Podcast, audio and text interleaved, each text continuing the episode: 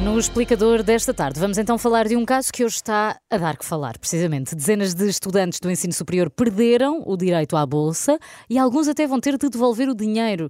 E isto, Anabela, porque vivem com os avós ou os tios, não é? O que é que se passa afinal? Ah, bom, a denúncia começou por ser feita pela Federação Académica de Coimbra, mas entretanto soube-se que há casos por todo o país. A culpa é da alteração do artigo 4 do despacho que muda o regulamento da atribuição das bolsas. Portanto, esta alteração aconteceu em julho do ano passado e onde antes estava um I, passou a estar um OU hum. e o que parece uma simples questão de português está a ter grandes efeitos nos apoios aos estudantes. Pois. Então, mas Anabela, e o que diz exatamente esse artigo? O artigo diz que o agregado familiar do estudante, que é determinante para a fixação do valor da bolsa anual, hum. é constituído pelo aluno e pelas pessoas que vivem com ele, em comunhão de mesa, habitação e ou rendimento. Hum.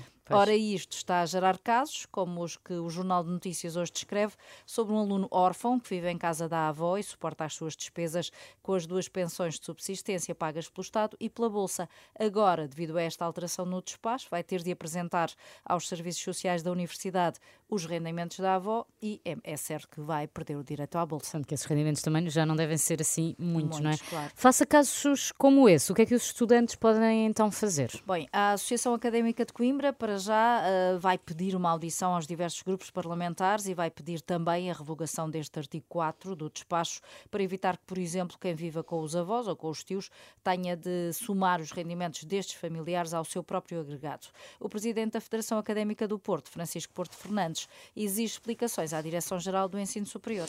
E quantos alunos é que beneficiam deste, deste apoio social para poderem estudar?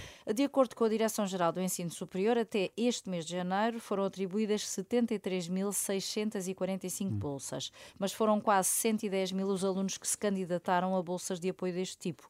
Há mais de 4 mil candidaturas que ainda estão à espera de informação indispensável para poderem ser analisadas e há também mais de 20 mil alunos que viram o pedido de bolsa recusado. E do lado do governo, que explicações foram dadas? Bem, a Renascença procurou ao longo de todo o dia explicações por parte do Ministério do Ensino Superior, que propôs eh, para este ano 70 milhões de euros para a ação social, mas até agora sem sucesso. O gabinete de Elvira Elvira Fortunato enviou, entretanto, um comunicado à agência Lusa a confirmar a mudança no conceito de agregado familiar e, e justificando que se tratou de, de, uma decisão na sequência de uma auditoria realizada pelo Tribunal de Contas Europeu. Sem resposta, fica, portanto, a pergunta da Renascença se o Ministério do Ensino Superior tenciona ou não reverter este artigo que está a deixar os alunos sem bolsas. Esperemos que sim e ficamos então a aguardar. Para já este explicador fica no site da Renascença e nas plataformas habituais de podcast.